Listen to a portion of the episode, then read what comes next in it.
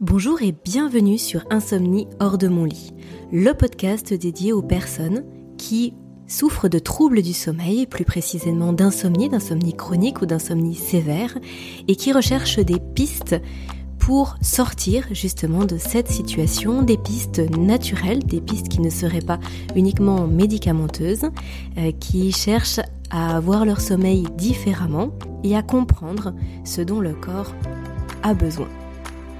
Je m'appelle Aurélie, je suis passée par 15 ans d'insomnie. Je vous partage à travers ce podcast euh, toutes ces années, euh, toutes ces années d'errance médicale d'une certaine façon.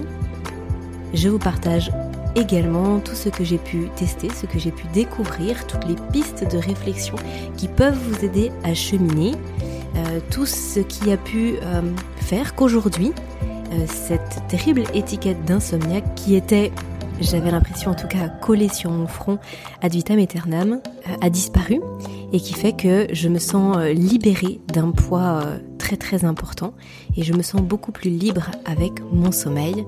J'ai renoué avec mon sommeil. Donc dans ce podcast, vous trouverez des chroniques de livres, vous trouverez bien entendu des épisodes euh, physiologiques, des épisodes d'explication sur le sommeil. Vous trouverez aussi euh, simplement des réflexions que je me suis faites et que je souhaite vous partager, qui m'ont aidé euh, moi de mon côté. Et vous trouverez également, comme aujourd'hui, des interviews d'experts qui, chacun de leur domaine, vont aussi vous aider à y voir plus clair, à avoir plus de connaissances sur le sommeil et sur tout ce qui l'entoure. Alors dans cet épisode, je reçois Nicolas. Nicolas, j'ai eu le plaisir de le découvrir cette année, d'échanger avec lui euh, sur euh, de nombreux sujets et vous allez voir, ils sont tous en lien avec le sommeil. Alors Nicolas, c'est le créateur de Wake Up Serenity. C'est un site de vente de couvertures lestées et je vous en dis pas plus pour le moment, mais c'est aussi le l'auteur du blog Mon Burnout à moi. Euh, donc on va parler des couvertures lestées, on va parler du burn-out, mais on va parler aussi de, bien d'autres choses, vous allez le voir. C'est un épisode qui euh, s'avère être euh, vraiment complet et je pense pourra vous apporter plusieurs éléments sur lesquels réfléchir. Alors pourquoi le burn-out? C'est le sujet avec lequel nous allons démarrer. C'est un sujet que je souhaitais évoquer depuis longtemps. Moi, j'ai connu à titre personnel un burn-out bah, personnel, justement, qui n'était pas en lien avec une activité professionnelle quelconque, mais ce n'est pas ce qu'il y a finalement de plus, de plus commun, de plus répandu, ou en tout cas ce qui parle le plus euh, à la majorité d'entre vous. souvent, on connaît vraiment le, le burn-out professionnel, qui demande parfois d'ailleurs d'être arrêté professionnellement, parfois pas. mais c'est vrai qu'au bout d'un moment, quand le corps dit stop, Souvent, on, s'arrête ou alors on change de métier.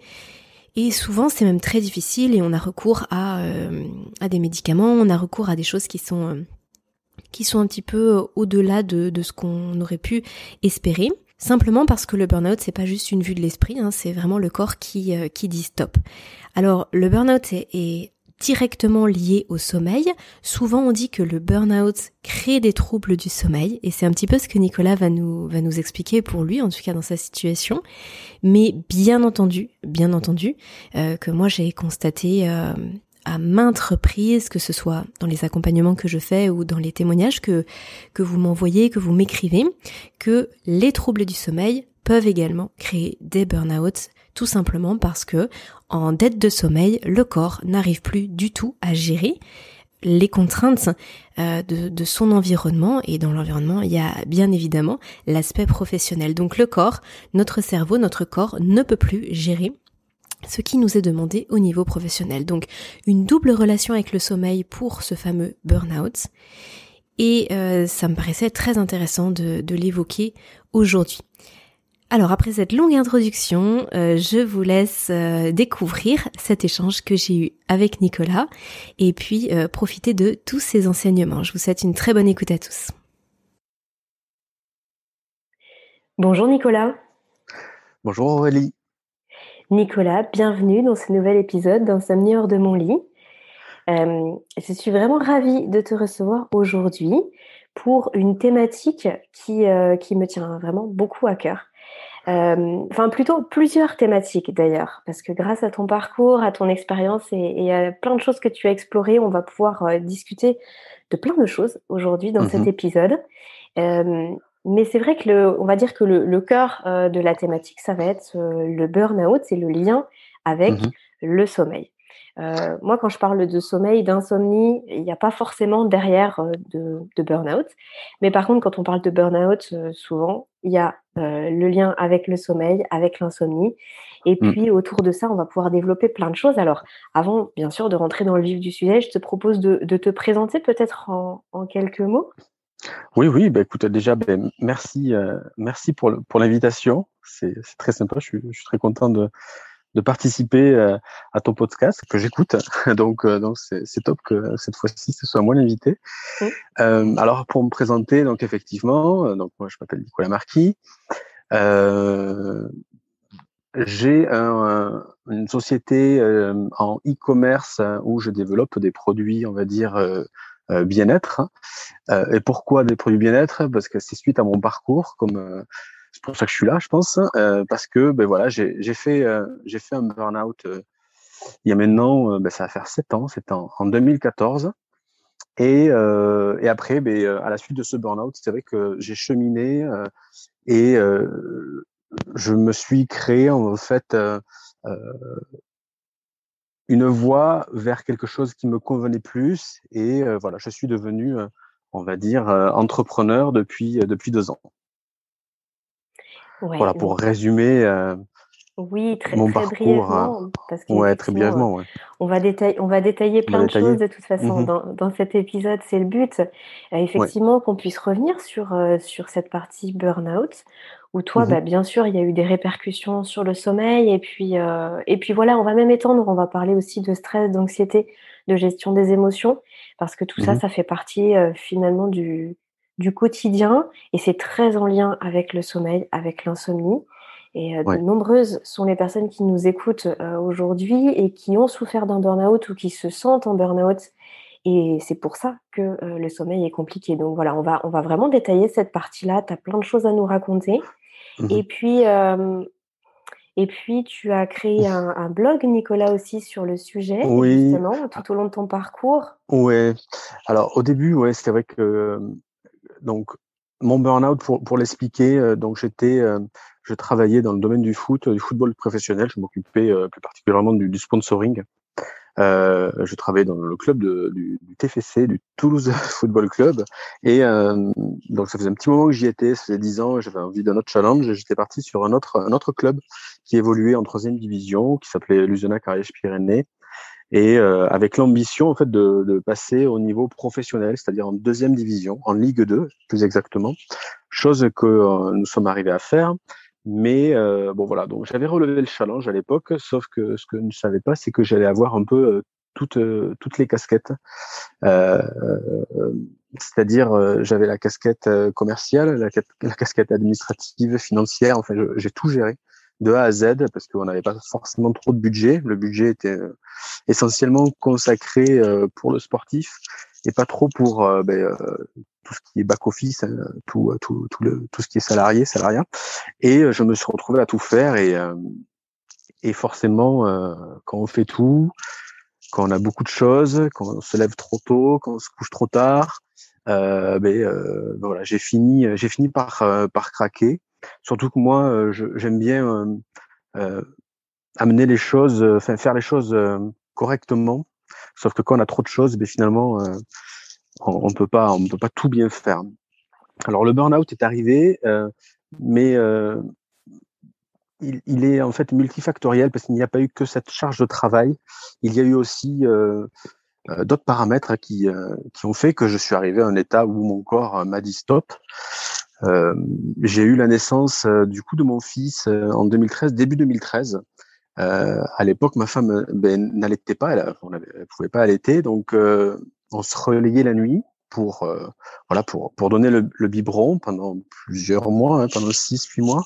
Et, et donc là, il y a, aussi une fatigue physique hein, qui était qui était présente au-delà du travail et ensuite des, des petits soucis voilà on va dire euh, familiale où mon père avait eu quelques soucis de, de santé euh, et, euh, et, forcément aussi indirectement ça voilà ça fait travailler ça stresse aussi un peu Euh, donc voilà, donc tous ces paramètres-là, plus le, travail où j'avais énormément, j'avais une charge mais vraiment très très conséquente, très très conséquente, pardon.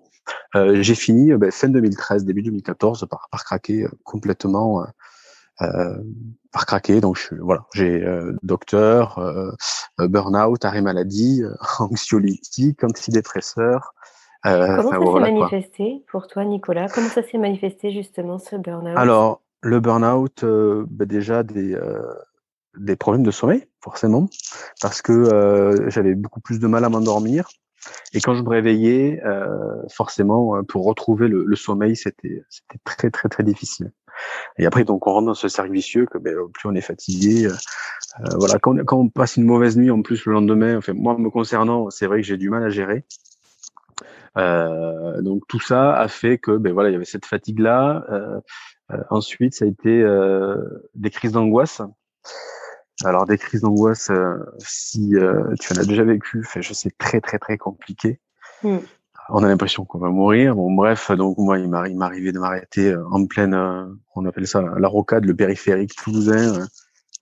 enfin bon voilà, c'était un moment très difficile. J'arrive même plus à supporter mes enfants. J'étais obligé de mettre des boules qui euh, pour plus pour plus les entendre. Enfin, j'ai ouais, ça a été ça a été très compliqué. Donc là, je pouvais plus. Euh, c'était euh, c'était plus mmh. possible. Donc oui, puis en plus de ça, comme tu le dis, c'est un vrai cercle vicieux, hein, puisque quand on a des nuits trop courtes ou qu'on a des nuits très entrecoupées, le manque de sommeil fait qu'on n'arrive pas à gérer nos émotions, on n'arrive pas, on n'a pas assez de sommeil paradoxal, donc finalement on se retrouve dans dans un état très délicat pour gérer sa relation aux autres. Et tu le disais très bien, tout ce qui et toute la relation à son environnement finalement. Et les crises d'angoisse, oui, ça découle de ça, plus de la charge de mmh travail, bien sûr. Mmh. C'est très très parlant. Et du coup, donc pour toi, il y a eu, il y a eu un accompagnement médicamenteux par rapport à ça, et mmh. surtout ce qui, ce que après toi tu développes énormément dans, dans le blog que tu as créé, euh, mmh d'ailleurs, il faudra que tu nous expliques euh, comment t'es venue cette idée de créer ton blog et, quel était l'objectif derrière ça. Et surtout, ce qui ressort à travers ton blog, c'est que tu as mis en place énormément de choses dans ton quotidien euh, mmh pour aller vers, pour cheminer vers un état de, santé, un état de bien-être complètement différent.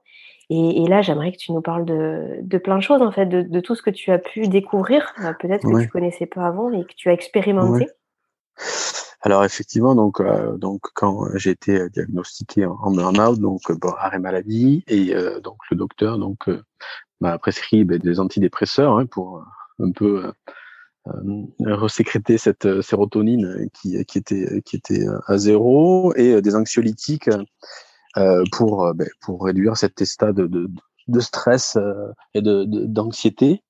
Euh, donc les antidépresseurs, euh, ils ont mis du temps à faire effet. je, voilà, je, sais que ça a mis deux semaines à faire effet, mais à partir de deux semaines, bon ben là ça allait, ça commençait à aller mieux et et je passais mes journées à dormir. Je passais mes, mes journées à dormir. Je pense que j'ai rattrapé tout le sommeil que j'avais que j'avais pas eu auparavant. Donc ça a été une phase euh, ouais, ça, je pense que ça a duré ça aussi. Ça a duré deux semaines où euh, j'ai passé deux semaines vraiment. À, voilà, je dormais, je me réveillais, je déjeunais, euh, je repartais au lit, je dormais jusqu'à midi, euh, je, je déjeunais et je repartais, je repartais faire une sieste. Et puis voilà, ça a été ça. Mes journées étaient assez monotones, mais j'avais besoin vraiment que mon corps, que mon corps récupère. Donc c'est vrai que les antidépresseurs, ça dépend des personnes, mais moi, ça m'a, ça m'a vraiment permis de, de, remonter la pente, vraiment. Ensuite, euh, euh, pour extérioriser, on va dire, ce, ce burn-out, euh, j'ai décidé de, au lieu de, parce que je suis pas trop moi parler, euh, c'est pas trop mon truc, mais euh, alors du coup j'ai décidé d'écrire et et j'ai décidé de, lancer un blog sur la thématique du burn-out. Donc c'est pour ça que j'ai créé le blog monburnoutamois.fr mais pour ben pour voilà pour parler de ce que j'avais vécu euh, et euh, et aussi ça m'a permis en fait d'aller euh, découvrir des voilà des de me spécialiser un peu dans, dans le domaine du burn-out et dans le domaine du bien-être, du développement personnel. Donc, je suis allé à, à la rencontre de beaucoup de choses. Et, et donc, pour réduire ces, on va dire, ces, cette prise de médicaments et notamment les antidépresseurs, euh, j'ai j'ai testé beaucoup de thérapies et je suis allé du coup j'ai testé le yoga, j'ai fait de la méditation, j'ai fait de la sophrologie, de l'acupuncture, des massages, du sport, de la réflexologie. Qu'est-ce que j'ai fait Fait bon, j'ai fait beaucoup beaucoup de choses et voilà pour savoir en gros qu'est-ce qui pouvait me convenir et qu'est-ce qui euh, pouvait pas me convenir. Je sais que la sophrologie, je pense que euh, je l'ai fait trop tôt euh, parce que du coup ça m'allait pas du tout. Le fait de me retrouver ben, tout seul avec moi-même, intériorisé, penser, bon du coup là ça me provoquait, ça me ça me stressait plus qu'autre chose. Donc ça ça n'a pas été ça n'a pas été vraiment l'idéal.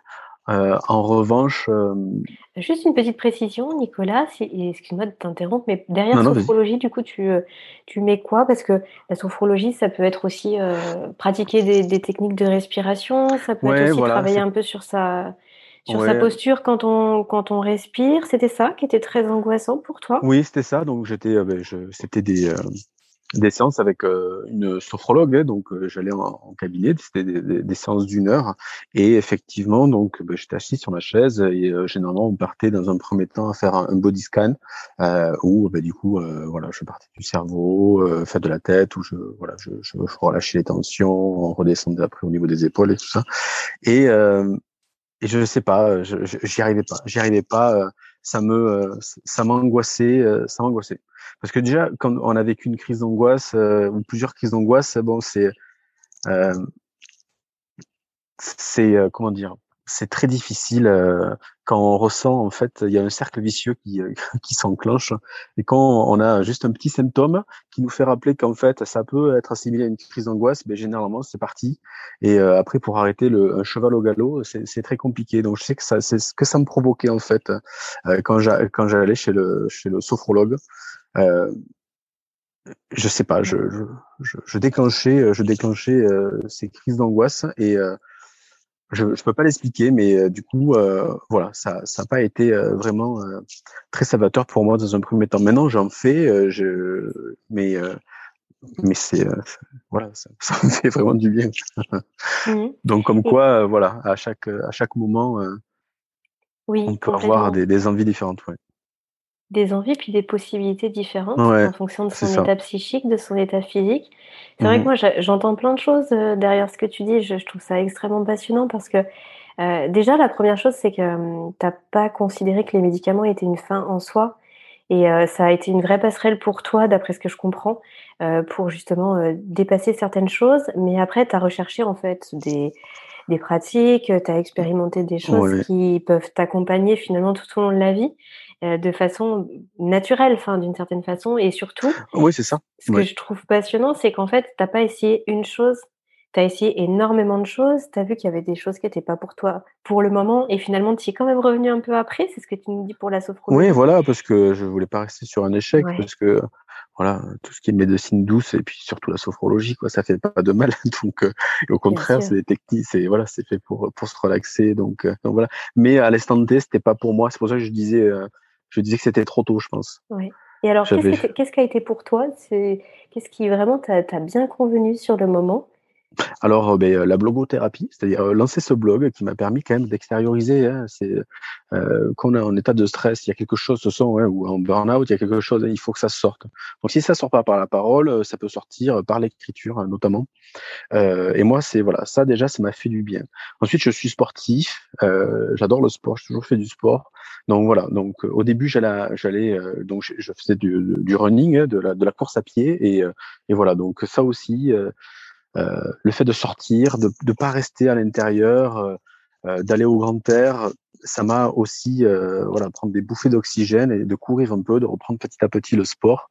ben ça, voilà, ça, ça m'a fait du bien. Et ensuite, je faisais des, méditations guidées euh, avec l'application que j'ai toujours, je suis toujours abonné. C'est Petit Bambou que je, voilà, que j'adore. Donc, euh, donc voilà, c'est ça, c'est voilà, c'est ces trois, trois, trois choses là qui, qui m'ont permis, euh, voilà, dans un premier temps, de, de, de, refaire surface, de refaire surface. Euh, Et l'hypnose, euh, tu faisais quoi? Tu Ah faisais si oui l'hypnose oui tout à fait ouais. ah tu faisais avec une appli ouais non non avec faisais, euh, euh, non. Alors j'avais fait ouais j'avais acheté je sais plus euh, sur quel site j'avais effectivement acheté des, euh, une séance d'hypnose pour se relaxer. Euh, et ensuite non je suis allé voir un hypnothérapeute. Enfin je suis allé voir plusieurs fois le, le même hypnothérapeute et oui je pense que ça m'a ça m'a fait du bien notamment pour pour la gestion des crises d'angoisse. Euh, mais ça j'y suis allé bien plus tard un an après Et Euh, alors, mais euh, oui, oui, j'ai fait l'hypnose, oui, c'est vrai, j'ai oublié l'hypnose. Et alors du coup, sur ton, sur ton blog, est-ce que tu peux nous en dire un petit peu plus? Donc j'ai j'ai adoré le terme que tu as, euh, as utilisé, la blogothérapie, je ne connaissais pas du tout ce, terme-là, Voilà. j'aime beaucoup, je trouve ça très parlant. Euh, c'est un blog que tu as animé pendant de nombreuses années, bah, je précise qu'il est toujours euh, Il est d'actualité, il y toujours a toujours des d'actualité, articles ouais. qui sont, qui sont publiés dessus. Et du coup, en fait, tu euh, as étendu à de... Vraiment, Ouais, enfin, c'est plus ouais, large que ce que tu nous as cité. Est-ce que tu veux ouais. nous en dire un petit peu plus? Oui, alors l'idée c'était d'abord dans un premier temps, moi, de, voilà, comme je te disais, d'extérioriser, mais ensuite je me suis dit, ben, je suis pas le seul quand même dans le cas. Alors en 2014, on parlait pas trop encore de burn-out, c'était, euh, on commençait à en parler. Euh, je me souviens quand je suis arrivé chez le docteur, donc il m'a diagnostiqué un burn-out, il avait un magazine à côté, et il me le sort, et il me dit voilà, c'est ça que t'as. Il avait marqué en titre, euh, je sais plus, je crois que je sais plus quel journal c'était, euh, le burn-out, la maladie du siècle. Je, ah ben, je, connaissais pas ce terme, et voilà, je, voilà, bon, bref. Donc au départ, le blog ça a été pour, on va dire, extérioriser, pour parler de ce que j'avais, écrire mon parcours, pourquoi j'a- j'avais eu pourquoi j'avais un, burn-out. Et après, ben, je, me suis dit, ben, je suis pas seul dans ce cas-là. Donc, ce que je vais faire aussi, c'est que ben, je vais aller chercher des thématiques euh, diverses et variées et euh, je vais essayer, ben, moi aussi, euh, d'apporter euh, peut-être euh, des solutions à des personnes qui qui sont en recherche, voilà, de de ben, en recherche voilà de solutions hein, pour pour déstresser, pour mieux dormir. Donc voilà, j'ai essayé d'aborder ben, toutes les thématiques que je pouvais trouver et qui permettaient en fait de, de mieux gérer son stress. Donc c'est pour ça que je parle de sommeil, euh, je parle de euh, là dernièrement c'était un article sur euh, le CBD, euh, le, les cannabidiols. Enfin voilà, j'essaie toujours d'être euh, en veille pour savoir qu'est-ce qu'il y a, euh, qu'est-ce qui se passe euh, et qu'est-ce qu'on peut qu'est-ce qu'on peut trouver comme solution pour euh, pour réduire euh, ces insomnies euh, et son, états anxieux. Hmm. Voilà, le Alors, blog il sert, il, il sert à ça, le blog. Est-ce que, Nicolas, on peut euh, rentrer, là, faire une, une grande aparté, mais rentrer dans quelques conseils? Euh, Ouais. Tu parlais là de, de stress, d'anxiété, euh, tu parlais aussi de, de la fleur de CBD. Ouais. Euh, moi, j'aimerais bien qu'on prenne un petit temps pour que Mhm. tu nous parles de certaines choses bien précises et que tu nous, bah, que tu nous euh, finalement, que tu nous fasses part des conseils que, que tu as pu diffuser sur ton blog ou des choses en quelques Ouais. points. Par exemple, euh, bah, la fleur de CBD, j'aimerais vraiment bien que tu nous en parles en nous expliquant un petit peu ce que c'est et en quoi ça peut aider, notamment pour le sommeil. Euh, comment est-ce que tu as quelques hacks justement pour euh, gérer ses émotions, gérer son anxiété, le Ouais. stress qu'on peut accumuler au quotidien? Et puis, euh, et puis j'avais remarqué aussi sur ton site qu'il y avait un article sur les bruits roses.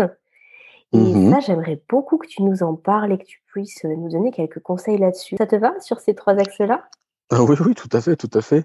Euh, alors pour parler du, du bruit rose, oui, effectivement, j'avais j'avais écrit un article parce que euh, j'avais vu une émission, euh, voilà, où, où des gens s'abonnaient à des à des chaînes YouTube et derrière la chaîne YouTube, le présentateur faisait des petits bruits et des petits euh, des petits crissements, des petits des, des petits bruits tout discrets. Et ça permettait ben, notamment de, bah, de de réduire, d'améliorer, de se déstresser. Donc je, m'étais renseigné, j'étais tombé. Donc il y a il y a il y a, y a le bruit blanc, euh, on va dire que euh, qu'on connaît, qui a la particularité, ben, le, le bruit blanc c'est toujours euh, on va dire le, le- la même la même sonorité ou on Oui, c'est continu, c'est ça. ouais Mm. c'est continu. En gros ça peut être les battements du cœur par exemple ou ou euh, une machine à laver euh, voilà c'est toujours voilà c'est toujours sur la même la longueur d'onde on va dire.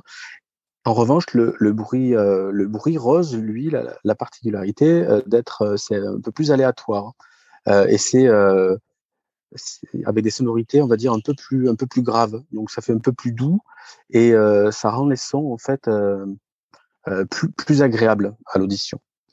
Et Ah, c'est plus agréable le fait que ce soit discontinu que le fait que ce soit continu, tu vois, c'est, Voilà. ça me ça m'intrigue énormément parce que moi, tu vois, j'aurais tendance à penser que quand, par exemple, on veut basculer vers le sommeil ou qu'on est au en plein cœur de la nuit, heu, justement d'avoir des bruits comme ça qui qui arrivent et qui sont pas toujours similaires, ça peut peut-être, se mettre dans un espèce d'état d'éveil et de et de réveiller si, par exemple, on sombrait, plutôt qu'un bruit continu et toi, tu as l'air de dire que c'est plus apaisant finalement, que c'est plus doux?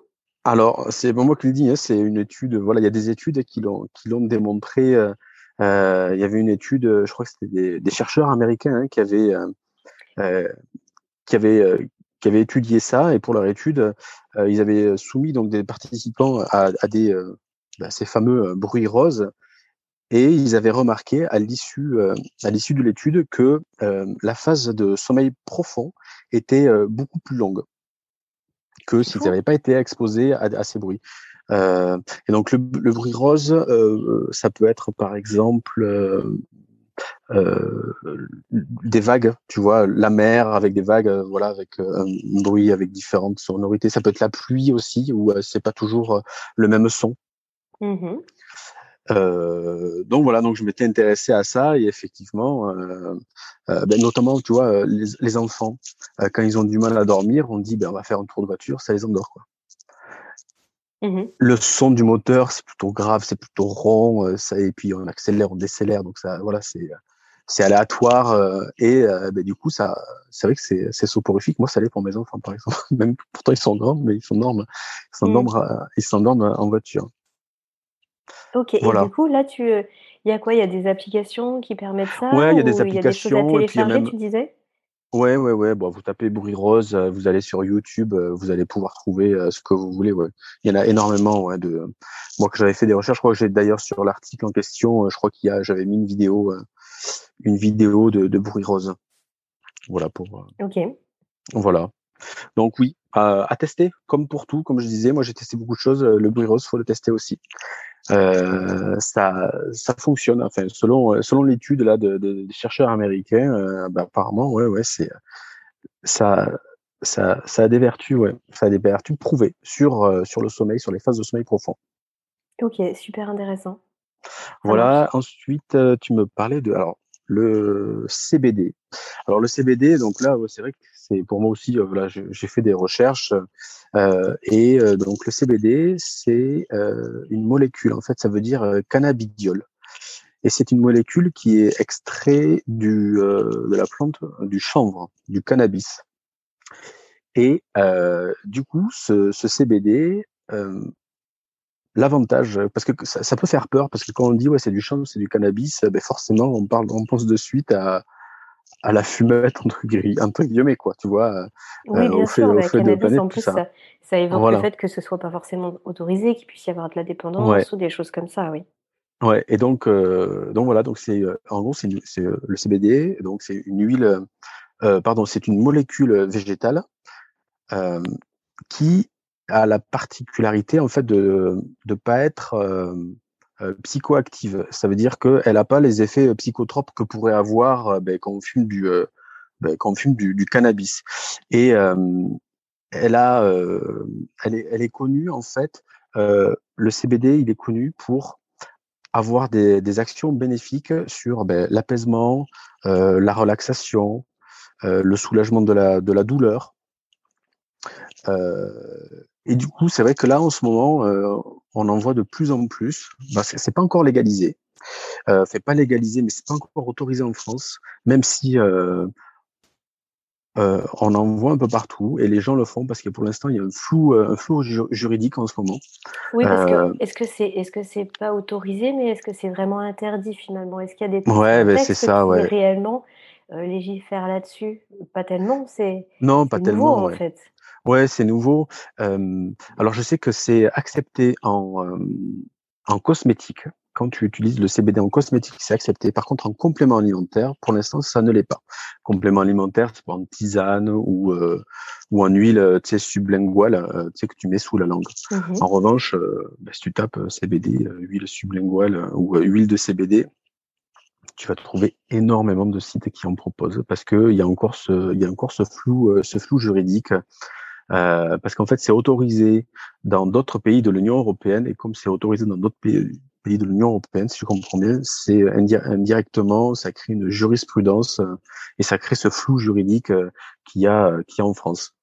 Pour avoir discuté avec avec notamment des producteurs de chanvre qui se trouvent voilà à Saint-Vincent-de-Tyros, il disait, il me disait que cette autorisation serait serait validée fin 2022, début 2023. D'accord. Ah oui, donc c'est en cours. Ouais, c'est en cours. voilà, c'est dans les voilà. il faut Après, voilà, que soit vraiment pris en compte. Oui, voilà. Et puis le CBD, c'est comme une plante. Hein, ça, du coup, c'est comme une, c'est comme de la, de la mélisse, de la valériane, de la passiflore. Mais alors, du coup, quelle est la différence avec le, le, cannabis en tant que tel? C'est pas. Alors, le cannabis, il y a une, euh, dans le cannabis, il y a une autre molécule qui s'appelle le, THC. Qui, alors c'est le TA ou tétracabinidiol. Et donc euh, voilà, c'est ce THC en fait euh, qui a euh, en fait cet, cet effet euh, psychotrope et qui te fait planer. Voilà. D'accord, mais c'est pas la même plante ou alors c'est la même plante, mais on prend pas la même, euh, on prend pas le même endroit, on prend pas la même partie de la plante. Ça, ouais. ouais c'est ça? ça. Ouais, c'est ça. D'accord. Donc en fonction de la partie de la de cette plante là, euh, mm. soit c'est soit il y a cette euh, cette partie cette molécule psychotrope, soit pas. Ouais. Et du coup là on on essaie d'exploiter autre chose pour que ce soit pas le cannabis mais euh, que ce soit le CBD. D'accord. Et voilà. Et donc donc voilà parce qu'après on peut utiliser aussi les graines de les graines de chanvre qui pourront faire de l'huile, de l'huile végétale. Et mhm. après je crois que la tige on l'utilise aussi pour pour faire tout ce qui est textile. Donc c'est que cette plante finalement on peut en faire tout ce qu'on veut. Effectivement. Et c'est pour ça que ça se développe. Hein, c'est pour ça que ça se développe de plus en plus. Ok. Et voilà. Donc après pour le CBD, euh, par contre le CBD on n'a pas le droit de l'extraire. En fait, c'est compliqué. Le, CBD on n'a pas le droit de l'extraire en France. C'est interdit par la loi.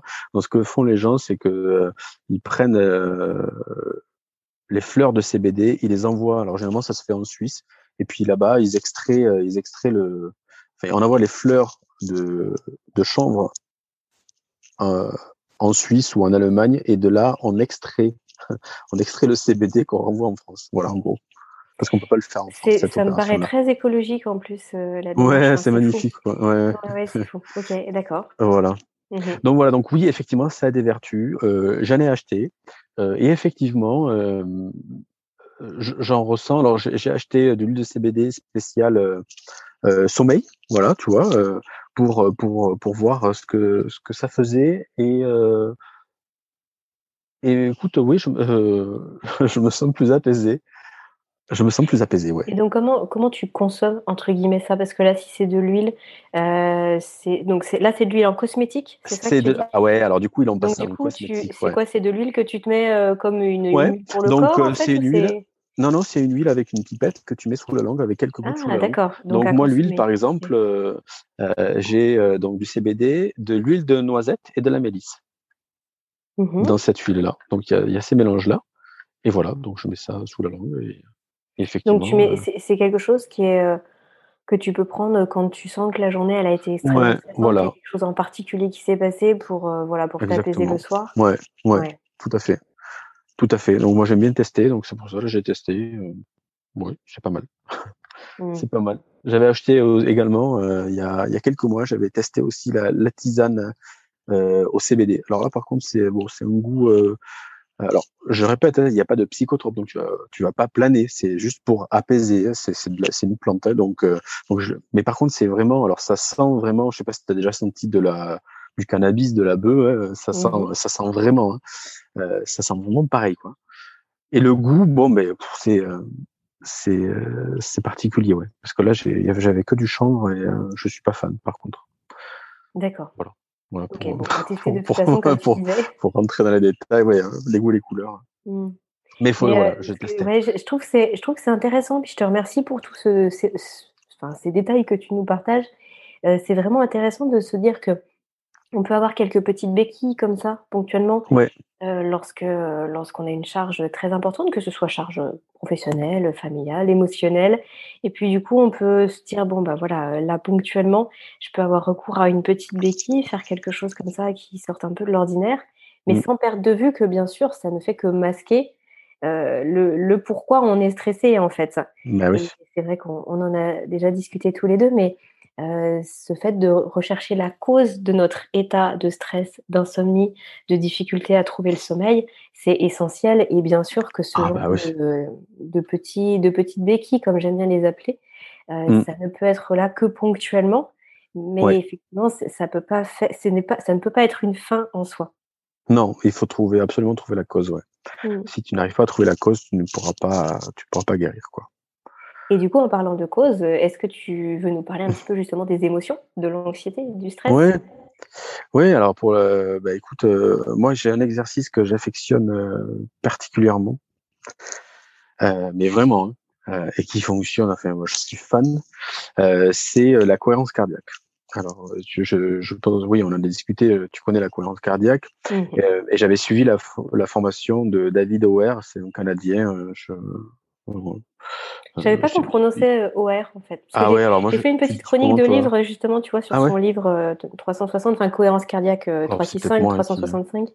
Et euh, bon, bref, donc oui, effectivement, je, je, je connais euh, cette technique-là, mais je savais. Ben, enfin, à la française, tu vois, OARE, je n'avais pas. ah, peut-être, ouais. Ah, ça sonne moins bien, je préfère. ouais, je sais pas. donc oui, mais tu vois, je savais même pas qui faisait des formations en fait. Je savais que, enfin, je savais qu'il intervenait en entreprise et qu'il avait bien sûr écrit bah, du coup des livres. Mais euh, oui, vas-y, parle-nous de, cette formation. Ouais, mais alors sa formation, vraiment, elle est, elle est top. Hein, euh, donc effectivement, il, il, explique la sa technique, euh, la cohérence cardiaque 365. Euh, donc j'expliquais pourquoi 365, c'est pas parce qu'il y a 365 jours, mais euh, c'est parce que en gros, euh, il dit la cohérence cardiaque, donc c'est une succession d'inspiration et d'expiration. Le chiffre 3, c'est pour le faire trois fois euh, par jour. Le chiffre 6, c'est il faut faire six respirations par minute. Donc six, respirations par minute, ça veut dire que sur un temps de 10 secondes, on va faire 5 secondes d'inspiration et 5 secondes d'expiration. Et le chiffre 5, du coup, il faut le faire pendant cinq minutes. Donc voilà. Pourquoi il a, décidé de, euh, de, faire cette méthode 3-6-5 Parce qu'il s'est aperçu euh, que en pratiquant 5 euh, minutes de, de cohérence cardiaque, de respiration, en fait, ça permettait de réduire ton taux de cortisol, mais vraiment considérablement, et pendant environ 4 heures. Donc c'est pour ça qu'il te préconise de le faire, on va dire, le matin quand tu te réveilles, parce que du coup, tu vas faire baisser, si tu es en état de stress, ça va faire baisser ton cortisol pendant 4 heures. Donc, tu peux le refaire à midi. Logiquement, ce sera bon. tu le refais à midi ou tu le fais en début d'après-midi. Donc, encore, tu vas refaire baisser ton taux de cortisol si, si c'est euh, s'il a augmenté. Et ensuite, tu vas le refaire aussi au moment du coucher. Donc, c'est pour ça que ça va te, permettre, en fait, de lisser euh, euh, sur toute la journée, d'atteindre un état d'équilibre. Je crois qu'il appelle ça l'homéostasie, c'est-à-dire où tu as ben, le, le, système, en gros, euh, parasympathique et sympathique là qui est à l'équilibre et qui permet en fait de passer une journée euh, euh, le plus sereinement possible. Mmh, oui, c'est un petit peu comme si on, appuyait sur la pédale de frein de notre système nerveux sympathique qui a tendance à s'emballer un petit peu lorsqu'on est stressé et lorsqu'on n'a pas mal d'émotions. Et puis aussi, et aussi quand on est en insomnie, hein, parce que je précise que le manque de sommeil, euh, de, façon décorrélée finalement de ce qu'on va vivre dans nos journées. Mais le manque de sommeil en lui-même euh, crée une, euh, une, production de cortisol trop importante parce que le corps est en souffrance. Ah, tout à fait, ouais. donc effectivement, c'est essentiel de pouvoir avoir, de pouvoir appuyer sur cette pédale de frein. Alors, il y a juste une petite chose que je souhaiterais préciser en complément de ce que tu dis, c'est qu'en fonction de l'état dans lequel on se trouve, mmh on peut vraiment appliquer la cohérence cardiaque de façon enfin adapté à soi de façon flexible aussi c'est pas quelque chose de rigide et je trouve ça très intéressant c'est vrai que mmh. lui il dit tout au long de la journée mais par exemple pour quelqu'un qui, qui souffre d'insomnie chronique et qui se réveille euh, qui est extrêmement épuisé le matin bah par exemple faire cinq minutes de cohérence cardiaque c'est pas forcément le plus pertinent alors que par contre en faire ensuite euh, dans l'après-midi par exemple à 14h à 18h et, et avant le coucher mmh. sur la seconde partie de journée bah, là, c'est extrêmement intéressant parce que c'est là où finalement le taux de cortisol il s'emballe un peu alors que le matin il est euh, il est râlé pâquerette. Et finalement, ça on peut le faire même si on, on vient de vivre euh, par exemple un rendez-vous un peu difficile, on vient mmh d'apprendre une mauvaise nouvelle ou même finalement si on est un peu débordé par de par trop d'enthousiasme, hein, finalement, ça peut être aussi sur des côtés positifs et qu'on n'arrive pas à gérer finalement. Ouais, à redescendre. À redescendre, exactement. J'aime bien ce terme-là. Et eh bien, la cohérence cardiaque, elle, elle, elle, elle s'impose. Ah et du coup, toi, tu la pratiques au quotidien? Ah ouais, tout le temps, ouais. ouais. Et puis, enfin, en fait, et puis c'est cinq minutes. C'est mmh. quoi cinq minutes? Prendre cinq minutes de temps pour soi. Et puis, euh, et puis ça fait tellement un bien fou quand tu finis tes cinq minutes. Alors ça peut être cinq minutes, six minutes, bon, voilà, hein, mais euh, environ quoi. Mais c'est c'est vraiment euh, derrière derrière l'exercice. je, moi, je me sens très très apaisé, très apaisé. Et j'avais lu j'avais lu une étude aussi qui disait que cinq minutes de cohérence cardiaque, ça valait en gros 20 minutes de méditation. Quoi en termes de voilà de redescente. Ouais, en termes mmh. d'apaisement, exactement. Donc oui, c'est quelque chose, euh, voilà, euh, pour la gestion des émotions, cet exercice, euh, je le je le préconise, ouais. Je le préconise. Après, pour la gestion des émotions, je pense qu'il faut aussi en parler, quoi. Voilà, pour la gestion des émotions, c'est sûr que il faut pouvoir en parler à quelqu'un. Donc ça peut être un coach, un psy, quelqu'un, un proche, un ami. Euh, parce que parler, ou alors moi, euh, je suis pas trop dans le parler, je dis ça, mais voilà, il faut, l'extérioriser, on va dire. Soit tu le parles, soit tu l'écris, euh, mais il faut que ça sorte. Ouais. Voilà. Et la gestion des émotions, le sport, moi ça m'aide, ça m'aide beaucoup. Après moi je suis voilà, je suis quelqu'un quand même de nature, il y a un terrain anxieux quand même depuis tout petit. donc voilà, le sport, voilà, après une bonne séance de sport, je me sens aussi euh, ouais, il relâcher. Se passe beaucoup de choses après le sport, effectivement. Ouais, ouais. Euh, Nicolas, est-ce que tu veux nous partager euh, ton rituel du soir? Parce que moi, c'est quelque chose dont je parle très souvent sur le podcast. Alors, on peut l'appeler comme on veut, hein, la routine du soir, les habitudes du soir, le rituel du coucher, euh, peu importe. Mmh Mais euh, derrière ça, c'est vrai qu'il y, y, a quelque chose de très important, c'est que ça permet d'ouvrir la porte au sommeil. Et puis qu'on va se consacrer un temps aussi pour soi, un temps qu'on n'a pas forcément eu quand on court, entre guillemets, hein, on court du matin au soir mmh. qui a les enfants, qui a la famille, qui a, qui a, tout ça. Et ça fait du bien de se, ressentir sur, de, se recentrer sur soi. Et ce temps avant le coucher, pour moi, il est indispensable. Euh, mmh j'aimerais bien savoir bah, ce que tu en penses. Et puis toi, euh, si tu as un rituel, un rituel, quel est-il? Alors tout à fait, j'ai un petit rituel. donc déjà, bon, bah, après, quand on a des enfants, c'est sûr que c'est généralement mouvementé. mais ce que je fais après, le dîner, euh, généralement, je prends une tisane, euh, une nuit calme, où tu vois, avec des, plantes euh, qui permettent de, soulager, le corps. Donc, généralement, je prends une tisane. Quand je suis au lit, alors avant la tisane, alors c'est en hiver plutôt, mais j'aime bien prendre un bain chaud avec des huiles essentielles. Alors généralement, moi je mets de, l'huile essentielle euh, de d'eucalyptus parce que j'aime beaucoup l'odeur et ça me ça me détend. Euh, et à la suite de ça, cohérence cardiaque, généralement dans le lit, 5 minutes, et, euh, et je lis. Voilà, je prends un bouquin, alors soit ça peut être un bouquin voilà, de dev perso ou, ou, ou, un bouquin, voilà, un bouquin, un roman. voilà. Mais c'est vrai que ma, ma routine, voilà, je la prépare je pourrais la préparer plus tôt, mais là je peux pas avec les enfants, donc je la prépare après le, après le, après le dîner. Mmh, et, c'est toujours avec une tisane. Ouais, ça mmh. m'aide, ouais. ouais. Déjà la tisane, ça m'aide parce que euh, je suis, euh, je suis gourmand et j'aime, j'aime le sucre hein, et euh, et ça, ça m'évite, tu vois, ça me remplit aussi le ventre et ça m'évite d'aller chercher dans les placards les bonbons ou les gâteaux, tout ça. Donc, mmh. donc voilà. Je précise que ça convient pas à tout le monde la tisane hein, quand même avant de se coucher. Euh, mesdames, non, mais alors bah, je, je la prends. Mais... Euh, la, tisane juste avant le coucher, c'est pas forcément facile. Non, mais euh, c'est pas juste avant hein, le coucher. Mais, ouais, ouais, mais c'est pas juste avant le coucher, c'est c'est vers vers les coups de 8 et juste après juste après dîner quoi. Je, mmh. je vais pas me coucher de suite après, ouais.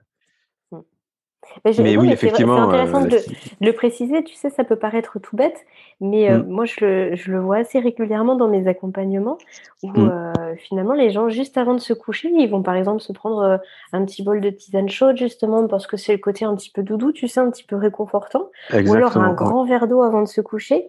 Et puis finalement, bah, on se retrouve avec des réveils la nuit pour aller aux toilettes. Et en fait, ces réveils sont difficiles à gérer. Donc moi, souvent, ce que je dis, c'est avant d'essayer de gérer le réveil de nuit, peut-être éviter le réveil de nuit. Et, bon, ça, ça en fait partie. C'est pour ça. C'était juste un petit clin d'œil parce que j'en parle assez régulièrement. Ouais, d'accord. D'accord. Ouais, ouais. Non, après, moi, je la prends pas juste avant d'aller me coucher. Je la prends bien en amont, Ce qui me permet d'aller aux toilettes avant. Euh, Mais Nicolas, euh, il y a quelque chose, euh, un, point sur lequel j'aimerais bien qu'on s'arrête deux secondes. C'était sur le fait que, donc, toi, tu as pris des médicaments et notamment des antidépresseurs. Alors, j'imagine que les anxiolytiques, c'était de façon ponctuelle, c'était quand tu en ressentais le besoin, c'était pas forcément en traitement. Alors, au début, non, le début, ouais, ça a été pendant un mois, ouais, c'était matin, midi, soir. Hein, ah, d'accord. ah, ouais, ouais, là, c'était, ouais, vraiment dans un niveau de, stress et d'angoisse. Mmh. Très haut, donc euh, non, Par contre, les antidépresseurs, là, ça a duré un petit peu plus longtemps. Et ça euh, juste le, le, point que j'aimerais bien que tu abordes avec nous, c'est le mmh sevrage, parce que c'est souvent la question qu'on se pose quand on prend des médicaments comme ça, que ce soit antidépresseurs ou que ce soit somnifère, hein, pour vraiment être sur le sommeil en tant que tel. c'est compliqué d'arrêter. Euh, toi, comment ça s'est passé? Parce que j'ai l'impression que finalement, avec tout ce que tu avais découvert, mis en place, expérimenté, et eh bien finalement, tu as pu faire une transition en, douceur et que ça t'a permis d'arrêter tranquillement. Oui, tout à fait. Ouais, j'ai pris les, les, antidépresseurs pendant euh, deux ans et demi à, peu près, deux ans et demi, trois ans, et, euh, le sevrage, il a duré, on va dire, euh, il a bien duré six mois. Euh, quand j'ai décidé, quand tu vois, parce que quand j'étais après sous antidépresseurs, ça allait beaucoup mieux, quoi. Donc après, euh, je me suis dit, si je les arrête, est-ce que je vais retomber? Est-ce que je Donc, ce que j'ai fait euh, petit à petit, euh, je prenais du séroplex et je coupais le médicament. De temps en temps, pas un jour sur deux au début, ça être un jour sur trois, je coupais le médicament en deux et puis je prenais qu'une moitié. Voilà, et ça j'ai commencé par, par faire comme ça, un jour sur trois, et puis après je suis passé à un jour sur deux, ou et des fois, peut-être que je, je, me dis, bon, bah, je le prends ce jour-là, je, je, vais sauter un jour. Enfin, je faisais des tests.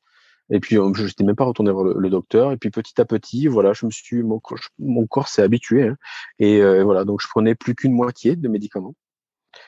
Et ensuite, euh, cette moitié de médicaments, mais ben, euh, j'avais du mal à la couper en deux. Donc, du coup, je, je, je, je sautais un jour. Et petit à petit, voilà, ben, ça a duré quand même six mois et petit à petit, ben, j'ai fini par, par les arrêter. Et en parallèle, ben, il y avait tout, tout ce que je pratiquais. Donc, il y avait beaucoup de, de méditation avec, euh, avec le, avec l'application Petit Bambou, la cohérence cardiaque, le sport.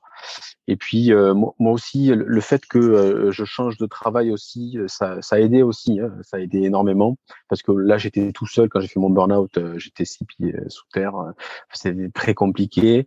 Et ensuite en fait j'ai basculé vers entre guillemets vers un autre métier. J'avais le même patron mais un autre métier et j'étais j'étais pas tout seul. Et j'avais mmh beaucoup moins de charges de travail. Donc là aussi, tu vois, psychologiquement, ça m'a aidé quoi. Mmh, bien sûr. Voilà. Oui, tu as joué à la fois sur euh, bah, toi, ta capacité d'adaptation finalement à, tout ça, en mmh. renforçant un petit peu la possibilité que ton corps avait de s'apaiser, tu as trouvé de nouvelles ressources, tu as expérimenté de nouvelles pratiques, et en même temps, tu as joué directement sur la pression de, l'environnement, ce que j'appelle pression de l'environnement, à savoir bah, toute cette charge extérieure. Euh, mmh. Finalement, si si on garde toujours la même charge extérieure, euh, ah ouais, non, les mêmes conséquences sur le quotidien, c'est pas possible de s'en sortir. Donc toi, tu as joué vraiment sur les deux aspects finalement. Oui, oui, et puis j'avais un entretien aussi avec euh, avec le, mon boss de l'époque hein, qui a euh, bah, qui a été très, très compréhensif hein. et, euh, et du coup voilà, hein, ça, au moins je, je, je, lui avais dit les choses comme il avait vu. Hein. Et, euh, et, voilà, donc ça m'a permis aussi moi de d'aller d'aller beaucoup mieux euh, et de, de, voilà, de reprendre le travail différemment.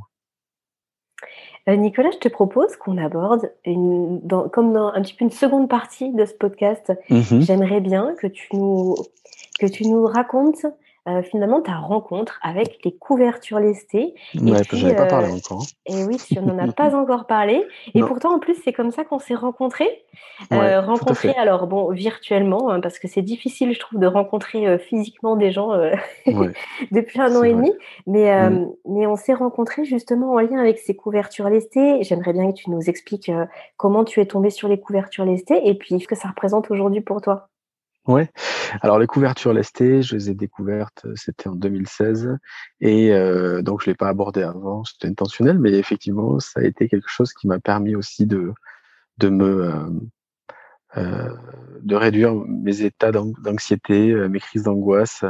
Euh, donc j'avais j'avais été reciblé par Facebook, par une publicité Facebook à l'époque par, euh, par quelqu'un qui vantait les bienfaits d'une couverture euh, lourde euh, sur ben, les troubles du sommeil, sur les états anxieux. J'ai dit ah bon c'est quoi ce truc Et donc pour aller plus loin, j'ai dit ben, moi qui suis curieux et qui aime bien tester, ben, je vais je vais je vais en acheter une. Euh, donc je l'avais acheté, donc c'était un Canadien, je sais qui proposait ces trucs, donc je, je, je, pense que je l'avais acheté sur sur Amazon. Et euh, eh bien écoute, euh, la couverture lestée, euh, elle, elle, m'a pas quitté quoi. Elle m'a pas quitté. Enfin, c'est vrai que les soirs, euh, les soirs, j'adorais me, la mettre euh, sur moi devant, sur le canapé devant la télé pour regarder le film, parce que ça me, voilà, ça, ça me procurait vraiment du bien-être. Mais vraiment, c'était vraiment, j'avais cette sensation d'apaisement quand j'avais la couverture sur moi. dans l'idée derrière de de vouloir ben, changer de, de travail, euh, j'avais remarqué, ben, euh, du coup, euh, que je voulais vraiment m'orienter aussi vers, je voulais être mon propre patron, voilà, pour plus avoir à, à rendre compte à personne. Et et là, voilà, un jour, j'ai eu l'idée, je me dit, attends, les couvertures lestées, c'est vrai que finalement, c'est pas trop connu. Je vais regarder ce qui se fait en France et si ça existe. Alors ça, j'avais rien trouvé. J'avais rien trouvé et je m'étais dit, alors j'étais encore salarié, je m'étais dit, peut-être je vais faire, je vais, je vais tenter un lancement participatif sur la plateforme sur la plateforme Ulule, c'est une campagne de financement participatif où les gens participent à, ton projet et euh, si tu atteins l'objectif que tu t'es fixé, euh, en gros ta, campagne est validée. Donc je sais que j'avais euh, j'avais fixé, je m'étais fixé un objectif à 5000 euros et j'avais atteint 15 000 euros à la fin de la campagne. Et là je m'étais dit, donc j'avais eu une centaine de personnes sur 40 40 jours, ou 45 jours.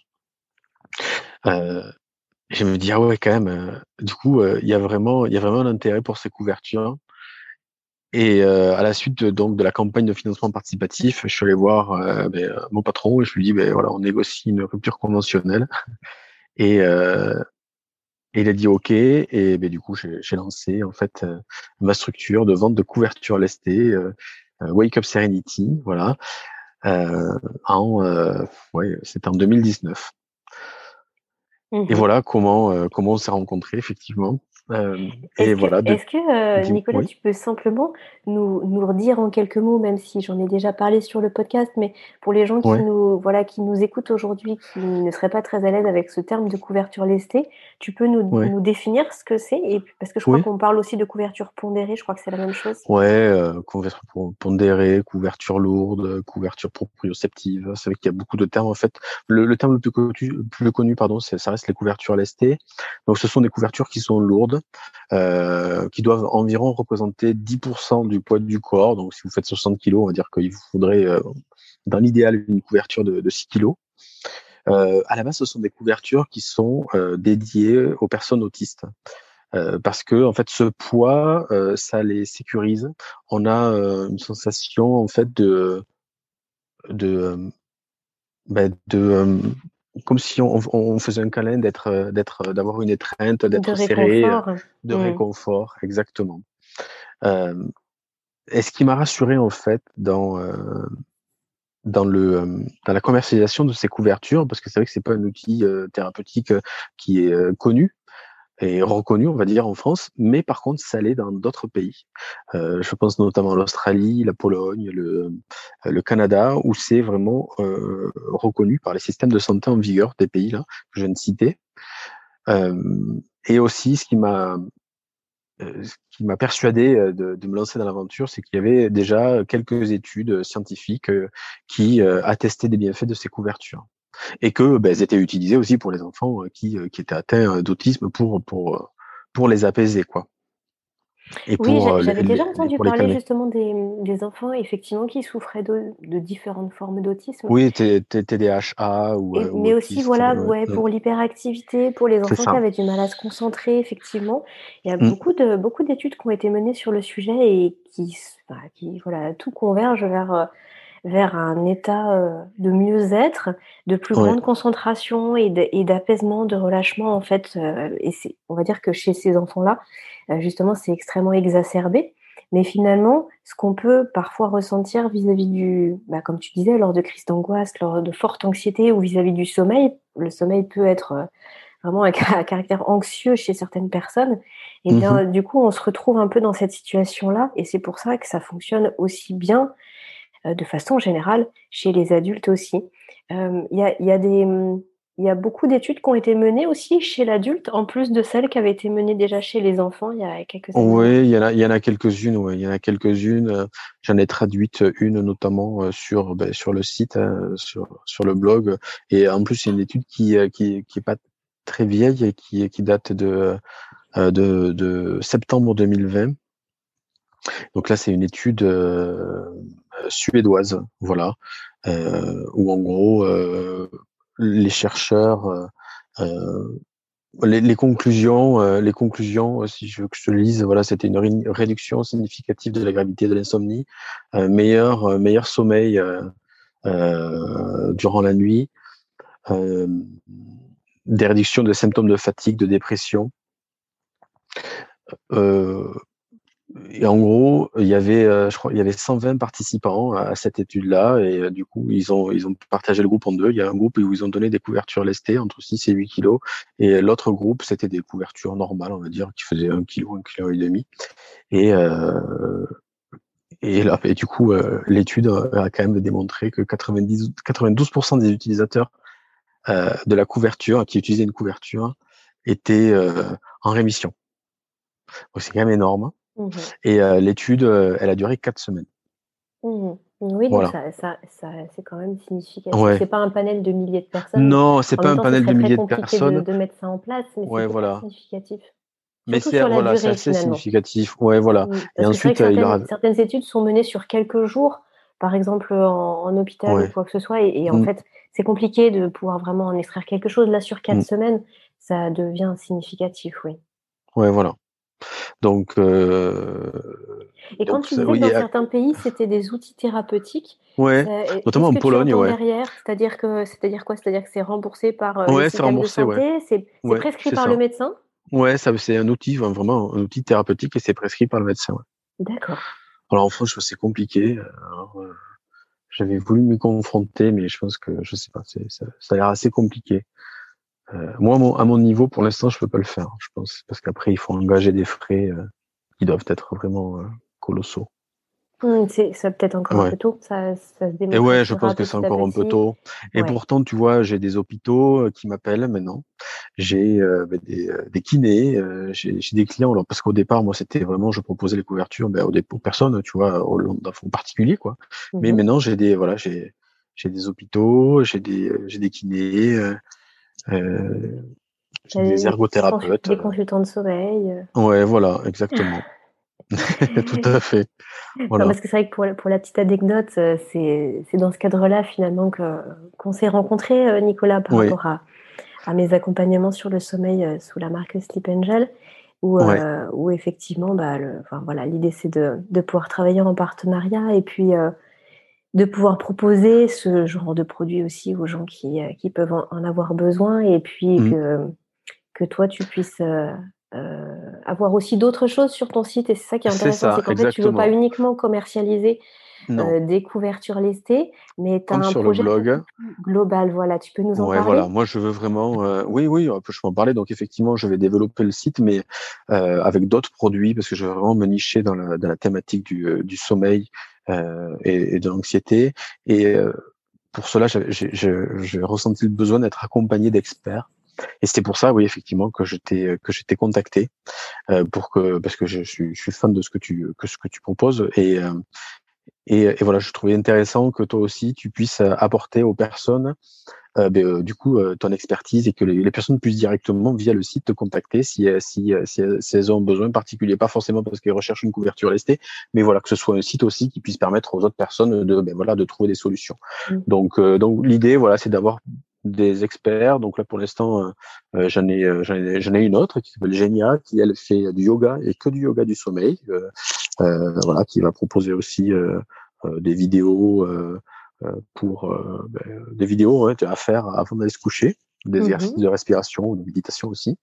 Et, et voilà, donc le but c'est d'avoir quelques experts comme ça qui puissent venir apporter leur, leur expertise hein, tout simplement dans, dans le domaine des troubles du, du sommeil. Mmh, mmh, euh, Nicolas, est-ce que tu peux nous parler de, des couvertures que tu commercialises? Euh, Toi, comment tu sélectionnes finalement tes produits? Parce que des couvertures lestées, il y a plein de marques, il y en a plein de, différentes sortes. Euh, comment tu choisis tes fournisseurs? Qu'est-ce qui est important pour toi? Alors, qu'est-ce qui est important pour moi, c'est de quand même tout faire en France. Alors, je n'arrive pas à tout faire en France, mais la grande partie est faite en France, donc ça c'est déjà bien. Il y a que la partie lestée pour l'instant où, j'ai plusieurs fournisseurs en Europe.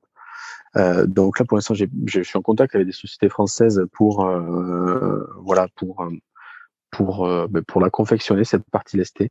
Donc j'achète la partie lestée en Europe. Elle est envoyée dans une usine, dans un atelier de confection qui se trouve dans le 81 à, vers vers Castres. j'achète le tissu pour la housse en France je l'envoie, je l'achète au maître, je l'envoie aussi euh, ben, à l'atelier de confection. Des, des, voilà, il y a des couturières qui, qui me confectionnent, qui me confectionnent la housse, qui assemblent euh, avec la partie lestée euh, puis là, j'envoie. Ben après, j'ai les cartons qui sont achetés en France, j'ai les étiquettes qui sont aussi achetées en France, les étiquettes textiles. Enfin voilà, j'achète tout en France. Je veux pas de plastique, donc là aussi, c'est des sacs en coton. Euh, voilà, euh, là, il n'y a pas de notice d'utilisation. Elle est à télécharger directement sur le site. Donc, euh, je l'explique. Il y a un papier qui est envoyé. C'est un papier en graines en plus, euh, en graines de mélisse. Donc, vous pouvez le planter et ça fait des comme ça. Vous pouvez en profiter, vous faire une petite tisane aussi, si vous voulez, avec des graines de mélisse, avec de la mélisse, je veux dire. Et, voilà, donc voilà comment euh, pour l'instant est fabriquée donc euh, la couverture. Et euh, là prochainement, donc je vais lancer une autre gamme avec une brume d'oreiller. Je vais travailler avec un laboratoire qui est dans le Gers, donc pas très loin de la Moche à Toulouse, donc pas très loin. Et c'est un, laboratoire bio. Donc voilà, donc une huile d'oreiller, une huile de massage, un gel douche aussi à base d'huiles essentielles relaxantes. Euh, voilà. petit à petit, voilà, je vais, euh, j'espère que d'ici la fin de l'année, je vais pouvoir proposer autre chose que, de, que des couvertures pour euh, voilà proposer un, panel de solutions et, et ouais, en, en restant en sourçant que français. Mmh, c'est ouais, c'est important. Oui, c'est vrai, hein, ça me paraît super important aussi. J'aime vraiment beaucoup cette démarche. Moi, je suis très en lien avec, euh, avec tout ça. Et, euh, et en plus, je trouve qu'il faut beaucoup de courage pour mettre tout ça en place parce que c'est loin d'être les démarches les plus faciles. Ah euh, j'imagine même en termes de, ni en, alors, ni en termes de, de facilité directe, mais même en termes de coût. parfois, on peut être vraiment être tenté d'aller au plus bas coût parce que, bah parce que surtout quand on, on démarre une entreprise seulement depuis quelques années, on a vraiment envie de, de voir un retour sur investissement. Et finalement, euh, quand on se met uniquement du point de vue du consommateur, euh, c'est plus compliqué. Et toi, là, ce que tu veux faire et ce que tu es en train de faire, euh, c'est vraiment pour satisfaire au mieux le consommateur et avec vraiment des valeurs qui sont fortes. Donc, moi, je suis très, très en lien avec tout ça. Mmh. c'est gentil, merci. Ouais, ouais, mais après, voilà, et du coup, j'ai pris une alternante, une personne qui m'accompagne sur un an et demi, voilà, pour, pour m'épauler, parce que c'est vrai que ben, je peux pas tout gérer non plus, tu vois, je veux pas repartir burn-out. L'avantage quand tu fais burn-out, tu, tu connais tes limites, donc tu sais exactement quand ça commence à, quand tu commences à avoir la pression qui monte ou machin, tu te dis ah là, ça je connais, je vais lâcher un peu le pied ou je vais faire les choses différemment ou je vais prendre du temps pour moi, je vais poser l'ordi, je vais aller sortir, je, voilà. Donc voilà, donc là, j'ai, voilà, l'année dernière, je sentais que ça pouvait, euh, tu vois, arriver et j'ai dit allez stop, je me pose euh, et avec les aides que propose que propose l'État, pardon, euh, euh pour pour les pour les apprentis, c'est voilà, c'est très intéressant. Donc c'est pour ça que je, je me suis orienté vers vers ça. Donc j'ai j'ai quelqu'un qui m'accompagne là sur un an et demi, donc c'est c'est top. Mmh. Oui et puis et puis en plus si tu prends de plus en plus d'importance petit à petit, euh, ce que, ce que je te souhaite, hein, bien évidemment. Mhm. Euh, c'est bien après de pouvoir aussi déléguer et puis de voir une équipe s'agrandir et, et gérer une part du, du business, exactement. du projet. Et puis, euh, exactement, et puis avoir ton entreprise avec tes valeurs, mmh. tous autour d'un projet commun, ouais, non, ça, ça me plaît. Ouais. C'est beau, oui, oui, c'est quelque chose qui grandit, c'est chouette. Ouais, voilà, c'est bien de construire, ouais. Quelque chose. Nicolas, on a, on a vu plein de choses, on a parlé de plein de choses aujourd'hui sur cet épisode. Je suis mhm. vraiment ravie. c'était, c'était très riche. Est-ce que toi, avant de, de conclure, est-ce qu'il y a quelque chose que tu souhaiterais rajouter? Oui, pour les gens qui, me, qui nous écoutent, l'importance de prendre du temps pour soi, savoir être égoïste pour être heureux il faut absolument. Euh, c'est pas euh, c'est pas vouloir délaisser les autres ou euh, voilà, mais je pense qu'il faut savoir penser à soi de temps en temps et s'accorder du temps pour soi. C'est très très important. Chaque chaque jour, il faut s'accorder minimum 5 minutes. Comme ça, vous pouvez faire la cohérence cardiaque. Vous faites autre chose si vous voulez, mais voilà, allez vous faire un massage, mais pensez à vous, pensez à vous. Voilà. Mmh. Mm. C'est un mot de la fin qui me convient très bien. je suis, j'adhère complètement à cette philosophie. Euh, bah, Nicolas, avant de, avant de, te quitter, dis-nous où est-ce qu'on te retrouve. Euh, donc, rappelle-nous le nom de ton blog. Dis-nous où est-ce qu'on te retrouve sur ton site internet par rapport aux couvertures lestées. Euh, est-ce qu'on te retrouve sur les réseaux aussi? Oui, oui, tout à fait. Donc, les couvertures, c'est Wake Up Serenity, réveiller la sérénité. Donc, bon, effectivement, on m'a dit ouais, c'est de l'anglais. C'est vrai que j'étais parti sur ça. Bon, c'est resté comme ça, mais j'avais plus cherché français. Je pense que j'aurai après réflexion, mais bon. Mais euh, c'est wakeupserenity.com. Euh, et après, ouais, c'est Wake Up Serenity sur Facebook et également. Ouais, je mettrai le lien dans la description sur Instagram, de toute façon pour l'écriture, pour qu'on se trouve. Ouais. Mhm. Et voilà, et après c'est mon burnout à moi.fr pour le pour le blog. Ok. Sur Instagram, du coup, tu publies du contenu là par rapport à, euh, aux couvertures, par rapport aux, couvertures, ouais, plus par rapport, ouais, tout à fait, ouais. D'accord. Ouais, voilà. Super. Exactement. Et, puis bientôt, on, te retrouvera sur le, sur le site. Sur le site aussi, ouais. exactement, super. À partir de, septembre, là, on en exactement. en juillet. Ouais, ouais c'est cool. Super. Et eh bien, écoute, merci beaucoup pour le temps que tu nous as accordé sur le podcast aujourd'hui, Nicolas. Eh c'était un plaisir. Avec grand plaisir. Hein. merci à toi. Merci à toi. Et puis, euh, bah, bonne continuation et à très bientôt. Ouais, à très bientôt. Salut Aurélie. Voilà, cet épisode touche à sa fin. J'espère que cette interview vous a plu. Je remercie encore mille fois Nicolas pour le temps qu'il m'a consacré et qu'il nous a consacré pour partager son expérience, pour partager aussi euh, son parcours, ce, qu'il euh, fait également aujourd'hui au niveau professionnel, en espérant que tout cela aura pu vous aider, peut-être répondre à certaines questions, vous éclairer sur certains points. En tout cas, euh, c'est ce que je souhaite. Si c'est le cas, n'oubliez pas de partager cet épisode vous pouvez également le noter, euh, mettre 5 petites étoiles sur Apple Podcast ou éventuellement le commenter. En tout cas, toutes ces petites actions aident Insomnie hors de mon lit à être mieux référencé, à être visible au plus grand nombre pour bien sûr aider un maximum de personnes qui seraient euh, dans, la, dans la douleur aujourd'hui vis-à-vis du sommeil. De mon côté, je vous retrouve pour un prochain épisode sur le podcast et d'ici là, prenez bien soin de vous.